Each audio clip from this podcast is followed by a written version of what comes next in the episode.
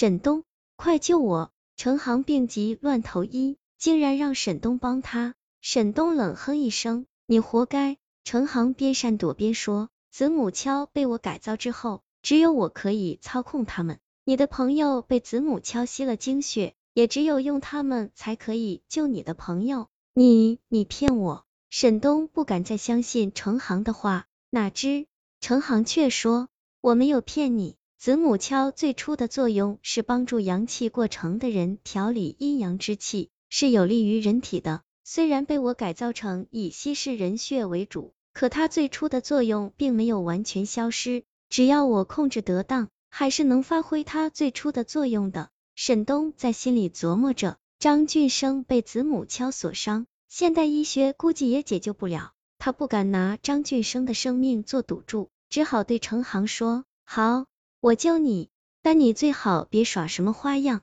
说着，便折了一根树枝扑向了那个鬼。但令他没想到的是，他刚扑到那鬼跟前，程航就闪到了一旁。而那鬼被沈东无知的举动激怒了，十根手指上的指甲突然变得锋利无比，嘶吼着扑向沈东。程航，你个骗子！沈东用力抵抗着那个鬼的攻击。再看程航，他竟然双手抱在胸前。一副看热闹的样子，程航嘿嘿一笑，我可没有骗你，我刚才说的话都是真的，就看你有没有命活下来了。你要是死了，那我救你朋友的承诺也就可以作废了。啊！沈东拼尽全力挥舞着树枝朝那鬼头打去，只是他怎么可能是那鬼的对手？一个不留神，脖子便被重物击中，两眼一黑，晕了过去。尾声，沈东醒来的时候。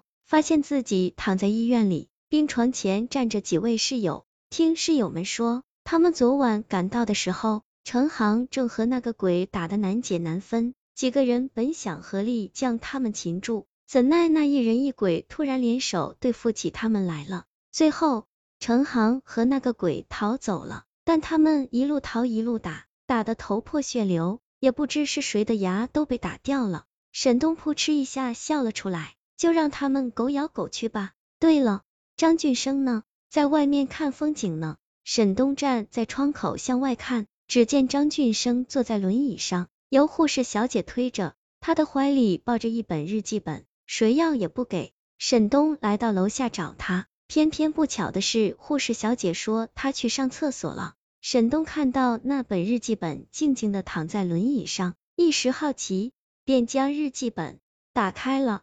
父亲好不容易研究出的子母锹，竟然被程航那个王八蛋给抢走了。程航还杀了父亲，哼，我一定不会让他好过的。沈东不由得打了一个寒战，继续往后翻。程航以为子母锹被改造之后就受他控制了，他还真是天真啊！我故意让他把子母锹的阴棍插进我的脚里，就是要阴棍上沾上我的气息，这样无论他逃到哪里。我和父亲都能根据这股气息找到他。沈东颤抖着，又往后翻了一页。沈东这个成事不足败事有余的家伙，每次都是在我快要成功的时候跑出来将我的计划打破。要不是他联合成行对付父亲，父亲也不会被成行所伤。沈东喜欢玩高跷，那我就给他准备一副最完美的高跷，来报答他对我的恩情吧。啪嗒一下。